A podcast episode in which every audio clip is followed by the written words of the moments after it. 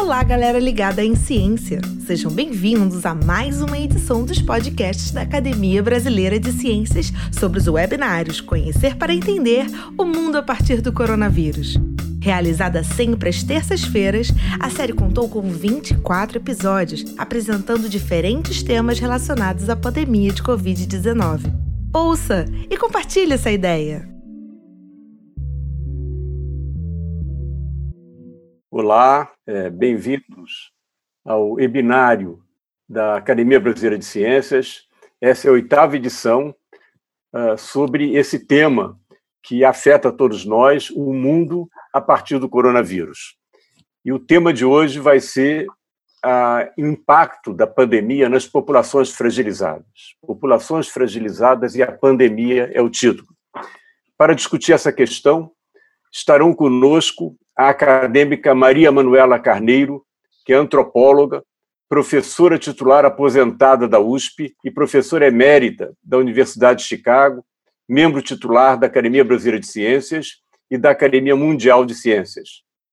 A socióloga Márcia Lima, professora do Departamento de Sociologia da Universidade de São Paulo e pesquisadora do SEBRAP, onde coordena o Núcleo de Pesquisa e Formação em Raça, Gênero e Justiça Racial e a educadora e ativista social Eliana Souza Silva, doutora honoris causa pela Queen Mary University de Londres, líder do grupo de pesquisa do CNPq sobre políticas de prevenção da violência, acesso à justiça e educação em direitos humanos, e fundadora da Associação Redes de Desenvolvimento da Maré.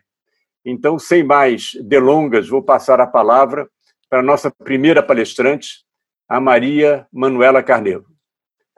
Manuela, vamos lá. Então, boa tarde e obrigada por estar aqui, então, seleta companhia e poder falar um pouquinho de coisas que me parece são do, de preocupação de todos nós e que hoje, como vocês sabem, vamos falar de populações fragilizadas dentro uh, do, desse contexto de pandemia. E eu me pediram para falar sobre a questão dos povos indígenas uh, nesta, nesta situação. Uh, há duas maneiras né, de se pensar na Covid-19. uma que vem imediatamente à mente é como uma imensa, imensa tragédia, né, e que, contrariamente ao que se diz, não é igualitária ela afeta diferentemente e com grandes diferenças né, uh, certas populações. Né, e as populações mais vulneráveis, né, os mais frágeis, e, e, eu vou aqui insistir que são frágeis e são, ainda por cima, fragilizados. Né? Uh, mas esses mais frágeis, todos sabemos quem são, entre eles os, uh, os sem-teto, sem dúvida, é? os das comunidades, uh, das periferias, os ribeirinhos, caiçaras, negros, quilombolas e, claro, os indígenas também. Uh, e, como eu estava dizendo, eu acho que não se trata só de populações frágeis, mas também de populações que são fragilizadas pelas políticas públicas. Essas políticas públicas que parece que foram imaginadas sempre para um cidadão padrão, né, de classe média, urbano, né, e que nunca se colocaram a questão de outras populações que vivem completamente de forma uh, completamente diferente, como é o caso dos indígenas aldeados. Né? Essas políticas públicas nunca foram adequadas aos, uh, a, esses, a essas populações. Então, falarei um pouquinho primeiro de, do que está acontecendo e depois dessas políticas públicas que estão tendo efe, efeitos terríveis, efeitos nefastos. O, a, primeira, a primeira coisa é justamente essas políticas que nunca foram pensadas para povos diferentes. E isso vale para, para muitas populações, como eu disse. Tomemos o caso do, do Alto Rio Negro, por exemplo. O, no Alto Rio Negro há 23 povos indígenas que falam várias línguas, de dois troncos linguísticos diferentes, aliás, três, três uh, uh, troncos linguísticos diferentes, estava esquecendo os RUPDA, são muito importantes, que são recém-contactados, né? e esses, e E esses municípios do Alto Rio Negro são municípios muito grandes, uh, muito grandes e que só são acessíveis por rio, é? por rio, às vezes por avião. Os povos indígenas tiveram acesso já há alguns anos atrás à Bolsa, à Bolsa Família e vários. E, uh, Bolsa Família que foi muito desejada, não há dúvida, mas que foi mais uma dessas políticas que uh, foi introduzida sem, sem nenhuma consideração pela cultura tradicional e pelos modos de viver de, de, desses povos. Por exemplo, o, o fato que ela é uh, dispensada, digamos, uh, de forma individual às famílias e não à coletividade, isso altera bastante as relações dentro da, da das aldeias, né? dentro dos territórios indígenas. Mas, além disso, e isso agora está tendo uma, uma importância muito grande, essa, essa Bolsa Família e qualquer outro benefício uh, social uh, é dispensado no, na sede dos municípios, esses municípios imensos, né, que os vários indígenas têm, levam vários dias para chegar nessas sedes do município. E, e isso é particularmente uh, trágico para justamente esses Rupda e os Yupde, que são grupos uh, recém-contactados, são povos recém-contactados, uh, que resistem a serem agricultores como os outros e que são habitualmente, né, primordialmente, embora eles saibam perfeitamente eh, cultivar, eles são primordialmente caçadores-coletores.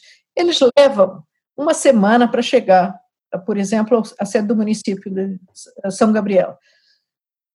E foi preciso, eu vou encurtar porque senão não vai dar tempo, foi preciso que o Ministério Público fizesse várias, várias uh, recomendações para que se pudesse minimamente adaptar o, o sistema a uma situação dessas. O, em São Gabriel da Cachoeira, uh, como em vários outros lugares, os, esses uh, benefícios sociais são distribuídos por uma única casa lotérica, né, que, e são frequentemente os donos de comércio, os patrões, que ficam com os cartões dos, dos beneficiários. Mas os Rupda, como aliás os outros povos indígenas da região, vão com toda a família para lá, levam sete dias para chegar lá, não têm onde ficar, ficam no beiradão e se expõem, em suma, tudo isso para contar que isso expõe essa população indígena a contágio e de uma forma absurda. Quero só acrescentar que também as casas, as casaís, que são as casas de, digamos, de onde ficam Alguns, nem todos os povos têm casas uh, nos, nas sedes do, do, município, elas são usadas justamente, em geral, para convalescentes ou para doentes, mas se tornam frequentemente um polo também de contágio. Então, tudo isso é, é extremamente é, perigoso e nocivo. Né? Obrigado, uh, Manuela. Realmente você fala de situações muito graves. É, Márcia Lima, por favor, professora, com a palavra. Bem, boa tarde a todas e todos. Agradecer o convite. É um enorme prazer estar aqui com vocês, com pessoas tão queridas. Agradecer o convite do Rubem, querido Rubem Oliver. Cumprimentar o presidente da Academia Brasileira de Ciências e as colegas Manuela Carneiro da Cunha e Eliana Souza Silva, Bem, a temática é extremamente complexa e o tempo é extremamente curto, então eu vou tentar aqui fazer algumas considerações. Eu marquei é, três pontos que eu acho que é importante para a, a conversa para a qual fui convidada a contribuir hoje, né? É, eu vou rapidamente dar um pouco qual é o estatuto do debate sobre a questão racial e desigualdades, que eu acho que pode contribuir para esse cenário de hoje é, que estamos vivendo no Brasil e no mundo hoje, né, mas falando do caso brasileiro, é, apresentar os primeiros passos, né, para isso eu vou tentar apresentar os primeiros passos de uma investigação em curso no Afro que a gente está conduzindo sobre desigualdades raciais e Covid, a partir de estudos de casos regionais e territoriais, e, por fim, fazer algumas considerações é, acerca desses processos de institucionalização e desinstitucionalização das políticas públicas, é, tentando aproximar um pouco é, da pergunta geral do webinar de hoje, é, aliando também com pesquisas que estão sendo conduzidas no âmbito do SEBRAP da USP, é, da qual eu faço parte também, é, sobre políticas públicas e e desigualdades neste contexto. Em relação à primeira questão, né, qual o estatuto desse debate sobre raça e desigualdades hoje?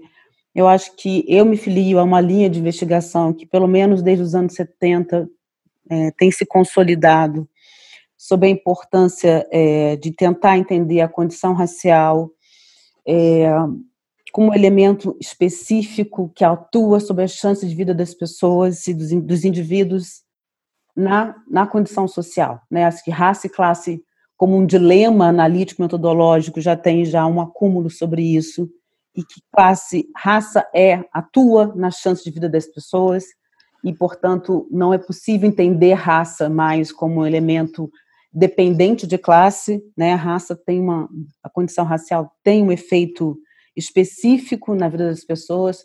Quando você controla, né, variáveis como educação, origem social, a gente identifica né, o efeito racial sobre a vida das pessoas, e acho que isso é um indicativo muito importante para entender, uh, por isso o fenômeno da desigualdade que é racial, né? Mas para o debate que a gente está constituindo no Brasil hoje, diante dessa agenda, eu quero chamar atenção para um aspecto que é muito fundamental, que é a dimensão do território, né? É, é uma agenda muito cara, muito importante. Eu acho que a professora Manuela Carneiro da Cunha trouxe uma dimensão, essa dimensão de uma certa maneira, que quando a gente fala de território, a gente não está falando só de metrópole, só de cidade, né? Então a segregação residencial, normalmente como isso é estudado, né? A questão do viés racial na segregação residencial é uma, uma dimensão fundamental no entendimento da desigualdade e não é só uma, um território no sentido urbano, né? É, então, pesquisas sobre segregação residencial normalmente focam nas metrópoles, e é um pouco que a gente vai apresentar aqui, que eu vou apresentar aqui hoje, né, da minha equipe de pesquisa no SEBRAP, mas eu acho que isso é, é não está apenas na lógica urbana, né, os territórios negros também estão colocados pelos quilombos, a professora Mariana Carneiro da Cunha apresentou a questão indígena, e eu acho que isso é uma dimensão crucial da desigualdade. Né? Uma das coisas que eu gostaria de aprofundar um pouco, fazendo diálogo em relação à pandemia e desigualdade racial, é tratar um pouco mais desse tema, considerando essa dimensão do território, né? Eu, à medida que a professora Manuela foi apresentando e o tempo dela foi passando, eu fui diminuindo a minha apresentação é, para pensar a questão da desigualdade racial e Covid? Eu acho que a gente tem que enfrentar muitas questões metodológicas que não cabe aqui, é, não temos tempo para elucidar, mas a questão que eu acho que é fundamental né, é pensar o, o que eu estava colocando no começo da apresentação, que é a dimensão do território. Né? Então, aqui eu, eu mostro para vocês três exemplos rápidos de como que raça e território são questões que estão colocadas é, de uma maneira muito forte. Né? Então, São Paulo, Rio de Janeiro, Salvador e Belém, como cidades é, com configurações muito diferentes, com proporções de população preta e parda muito distintas, onde a gente vê o mesmo fenômeno de segregação residencial. Né? Aqui, onde a gente vê né, é, a população, é, a, o contraste, né, onde se concentra a população branca, no caso de São Paulo, no centro da cidade, a periferia mais preta e parda, no caso aqui, né, com a população parda é maior, é o que destaca mais no contraste.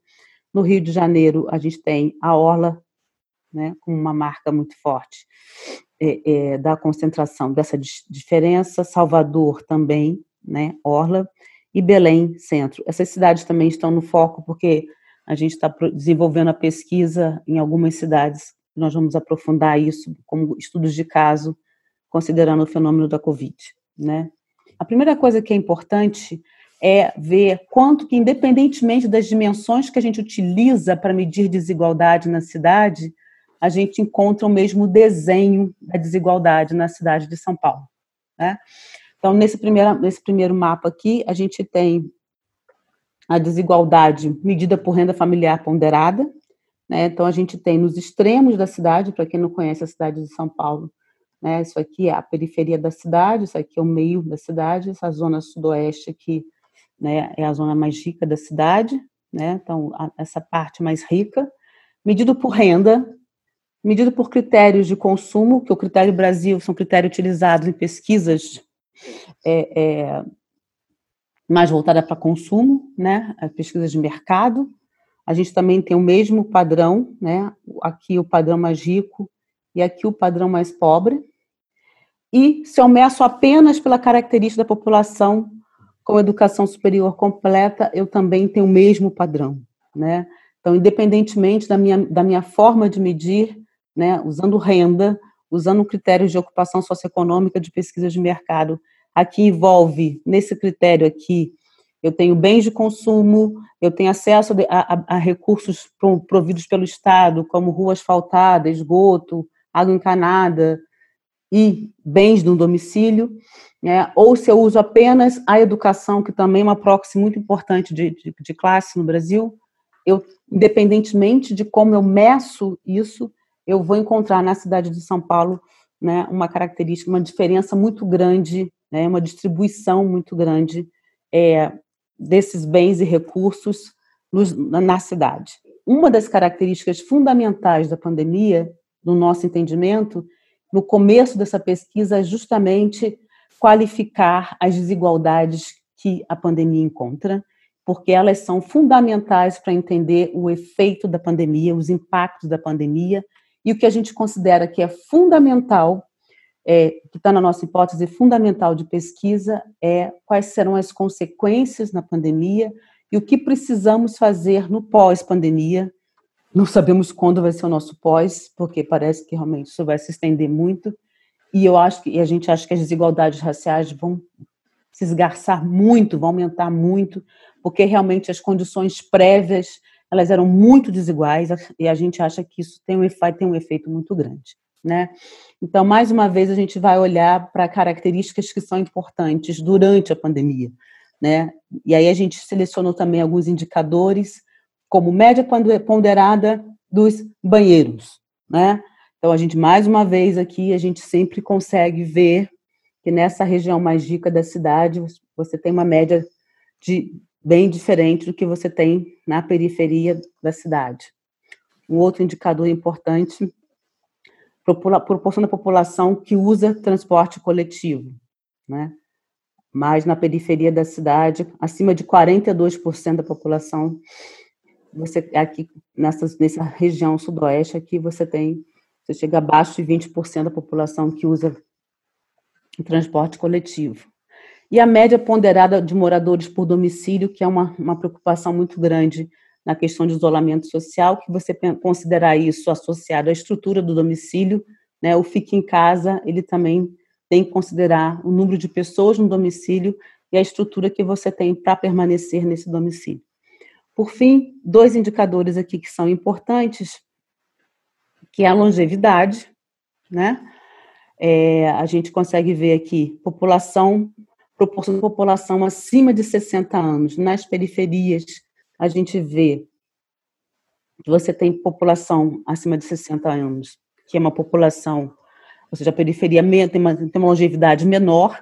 Isso é uma característica também curiosa, porque se a gente sabe que na periferia é que tem morrido mais pessoas do que na do que no centro, a gente sabe que quem está morrendo na periferia são pessoas assim, a longevidade, considerando isso, isso é uma preocupação bastante grande, né? É, que a gente sabe que se está morrendo mais gente na periferia são pessoas que não estão, ou seja, essa caracterização inicial que se tinha da Covid, né, de que eram idosos, a gente sabe que isso é uma preocupação também muito grande. Quem são as pessoas que estão morrendo na periferia, na periferia e qual o perfil etário delas, né? Aqui nós temos à direita né, a proporção de população que não tem proteção social, segundo as caracterizações que têm sido utilizadas é, para, é, diante da, de todo o debate que tem hoje em torno da proteção social. É, mais uma vez também nós temos aqui uma distinção muito grande da população que está nesta periferia, sendo que o indicador que mais pesa aqui na configuração é, dessa população sem proteção social, algo que já tinha e que estava muito forte no Brasil, isso é importante dizer, que foi um dos indicadores de desigualdade racial que mais cresceu nos últimos três anos no Brasil, antes da pandemia, é o desemprego. Tá? O desemprego, a desigualdade, a população, as taxas de desemprego no Brasil estavam em torno de 5, 6%, com, baixa, uma, com desigualdade racial bem baixa, elas crescem muito e a desigualdade racial no desemprego estourou no Brasil, voltou a crescer em 4, 5 anos, num nível assim muito grande. Né? Muito obrigada. Obrigado, Márcia. Então passo logo a palavra para Eliana Souza Silva. Eliana. Boa tarde também a todos e todas aqui presentes nesse webinar. É, também agradeço aí a Helena, né, e saldo os, os integrantes aí da academia, em, é, a partir da Helena, que eu conheço é, uma experiência na USP, né, na, na, na cátedra, é, realmente foi uma alegria encontrar ela lá. Então, queria agradecer muito é, esse momento de estar podendo partilhar com vocês um pouco é, desse, desse, enfim, dessa discussão, dessa reflexão sobre as populações fragilizadas e a, e a pandemia. Como a gente tem pouco tempo, eu dividi a minha fala para tentar ser bem objetiva, então, também em três momentos, né? Um momento é, em que eu falaria um pouco do contexto das favelas e das periferias, é, os efeitos, né? Da, segundo momento, assim, os efeitos da Covid 19 nesse cotidiano, né, que, assim, que, é um cotidiano, assim como algumas pessoas que me antecederam já falaram, é, é muito parecido, né, tem, tem muitas similaridades. É, e uma terceira questão que eu acho que é importante a gente pensar, quais são os enfrentamentos que vêm sendo feitos, principalmente pela sociedade civil, em relação a essa questão da Covid-19 é, e dessa pandemia, dos efeitos disso nesse cotidiano. Obviamente, as favelas e as periferias, no modo geral, elas são diferentes. Eu estou tendo experiência agora, a partir da USP, é, com as favelas de São Paulo, e o contexto das favelas, é, em, em, muitos aspectos, eles são bem diferentes das favelas do Rio de Janeiro, por exemplo. Então, mas eu acho que tem uma questão comum, que é o fato de, historicamente, essas, essas localidades, elas não, é, essas populações, elas não serem reconhecidas é, de modo é, muito é, prático e muito concreto na questão dos seus direitos históricos e direitos muito básicos. Então, isso acaba é, trazendo uma situação em que você tem é, alguns direitos que, ao longo da história, eles foram se estabelecendo e essas populações, porque lutaram muito para ter esses direitos, eles acabaram acontecendo mas mesmo eles acontecendo, a gente é, percebe que eles não é, acontecem da, da forma é, que acontecem em outras partes da cidade, né? Olhando para os direitos básicos ligados à questão da educação, à questão da saúde, é, as favelas, de uma maneira geral, elas são providas de unidades básicas de saúde, elas são providas de escolas municipais.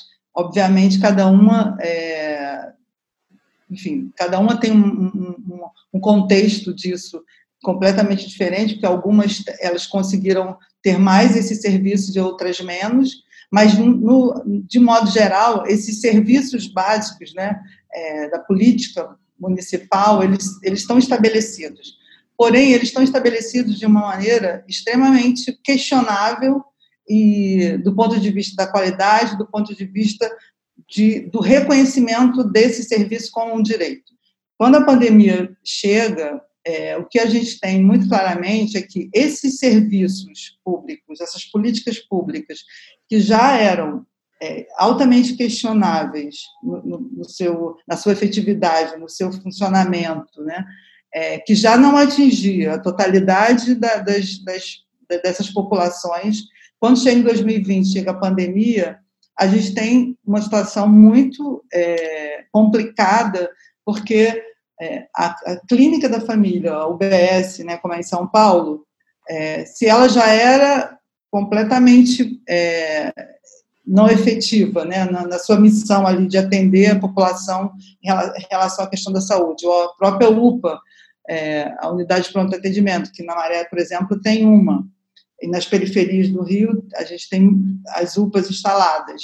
Se elas já não cumpriam a missão delas ali com as doenças é, que já faziam parte ali daquele contexto, com a pandemia isso se aprofunda bastante, né?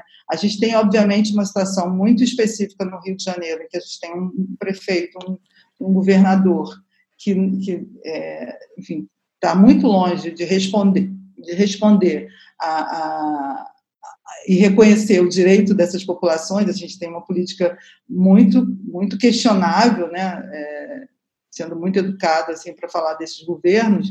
Então, é, quando vem a pandemia, a gente percebe assim o abandono completo, né? Que é a situação que a gente está vivendo hoje em relação às favelas de uma maneira geral aqui no Rio de Janeiro em que a gente tem eh, essas unidades básicas de saúde instaladas, é, em que a gente tem, é, no caso da educação, as escolas fechadas, mas nenhum trabalho é, direcionado para as crianças das favelas, e na questão específica da Covid, a gente tem um agravante que é o fato de as pessoas estão morrendo, né? Então, assim, é uma contaminação que leva por essa negligência do Estado histórico, leva a uma situação de maior contaminação e de maior é, preocupação com essa população. Então, é, quando veio a pandemia e veio essa ideia do isolamento social, a questão dos protocolos, de como as pessoas não se contaminariam, e aí a gente olha para o entorno e percebe que as casas elas têm 50 metros, é, e que nessas casas moram famílias que têm né, todas as gerações, idosos e crianças, juntos, morando juntos, que as pessoas elas, elas começam a perder, perder renda, é, enfim, que elas não têm concretamente assim, as condições materiais para lidar com essa situação da pandemia e que, mais grave né, do que isso tudo é pensar que a gente não tem um, um, uma proteção né, social ali do Estado que deveria estar tá provendo, né? Ele já não provia antes e agora por que, que ele ia prover, né? Enfim, é uma situação bastante crítica a que a gente está vivendo e é isso que eu queria falar. Eu acho que tem isso, isso muito a ver com o modelo mesmo, né? De, de como é que você pensa essa questão. Eu, eu fiquei pensando enquanto. Eu esqueci o nome dele. Tundizi. Tundizi. Tundizi. Desculpa. É, eu, quando ele falava, eu fiquei pensando muito também na questão do caso dos Estados Unidos, né?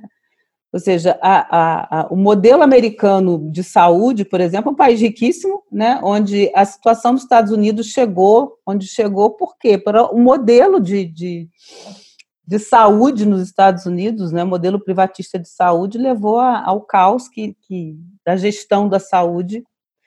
É, então, acho que tem a ver sim, né, tem a ver com as escolhas que se faz de gestão, de modelo de desenvolvimento, modelo de crescimento, onde você acho que tem situação, saúde tem que ter, tem que ter o Estado na gestão da saúde. Acho que isso é fundamental. Educação, saúde são direitos fundamentais básicos, onde a gente não pode prescindir é, é, é, do Estado de forma alguma, como também eu, aí eu já emendo com a questão do Edmundo, como a proteção em torno do trabalho, ela também tem que ser gerenciada, gerida de alguma maneira, é uma proteção social, né? No caso do desemprego, eu acho que é super importante chamar a atenção que nós tínhamos uma taxa de desemprego absurda antes da pandemia. Nós já estávamos, nós vemos de uma crise desde 2014, pelo menos, de um crescimento né, da taxa de desemprego com uma fortíssima desigualdade racial, que já estava, marquei isso um pouco na minha fala, então acho que isso é uma questão essa, é, como você mesmo disse, não existe essa dicotomia economia e saúde, mas eu acho que ah, existem setores que têm muita visibilidade em termos de mídia, né, com apoio do presidente da República, que estão construindo essa narrativa. Essa é uma disputa de narrativa muito clara em torno de poder, de agenda, e eu acho que isso ganha evidência, ganha visibilidade, porque são pessoas que têm poder, né? Uma, uma disputa de muito poder, de narrativa e de espaço para poder construir esse processo. Né? Então, acho que isso também aí tem, é uma disputa de poder muito grande. E esses empresários realmente que querem, é, é, que vão para a rua de máscara e carro importado fazer passeata na Paulista ou na, na Vieira Solto e na, nas orlas do Rio de Janeiro, né, eles querem justamente que essa mão de obra para eles ela é uma mão de obra que pode ser reposta. Eles vão ficar em casa protegidos, reabrindo seus comércios com mão de obras que podem ser contaminadas, infectadas, mortas e repostas. Né? Eliana, gostaria de comentar, por favor. Sim, é, é, eu concordo com essas questões que a Márcia trouxe sobre a questão do desemprego. Né? Eu acho que essa fala de que o desemprego mata mais que a Covid, acho que as duas coisas juntas elas são muito graves, assim, para justamente para essa letalidade que a gente vem tendo, porque uma coisa potencializa a outra, né? E a desproteção ela acontece de uma maneira é, muito muito profunda. É, então, é isso. Assim, eu acho que tem um processo de desemprego que já vinha acontecendo, que se aprofunda nesse momento, e, e, é, e sim, essa, essa questão de é, um fato, que, que é um fato dessa pandemia, né? muitos, muitos desses trabalhadores é, eles não estão tendo nenhum tipo de proteção, então, determinadas categorias elas estão é, desamparadas, e por isso a perda da renda, e por isso a fome, por isso toda essa situação. Então, isso mata concretamente, isso é meio, meio óbvio. Isso. Uhum. Então, agradecer a possibilidade de estar junto com vocês aqui nessa conversa. Eu acho que é, essas questões, alguma dessas perguntas aí que a gente vai levar aí para reflexão, é, eu acho que tem uma questão da pós-pandemia, que eu acho que é uma preocupação que a gente tem que que levar, é, principalmente porque a pandemia ela estampou questões que já estavam postas, questões que fazem parte da nossa do nosso é, drama social, digamos assim, e também das questões relacionadas à desigualdade. Então, talvez o, o ponto aqui é, mais importante seria a gente estar pontuando né, e pensando é, o que a gente vai aprender né, desse processo todo e o que, o que vai ser efetivo para trazer essas mudanças que a gente quer ver. Então, questão de renda mínima é uma questão séria que se arrasta aí no Brasil, pra, principalmente para as populações aí mais é, fragilizadas.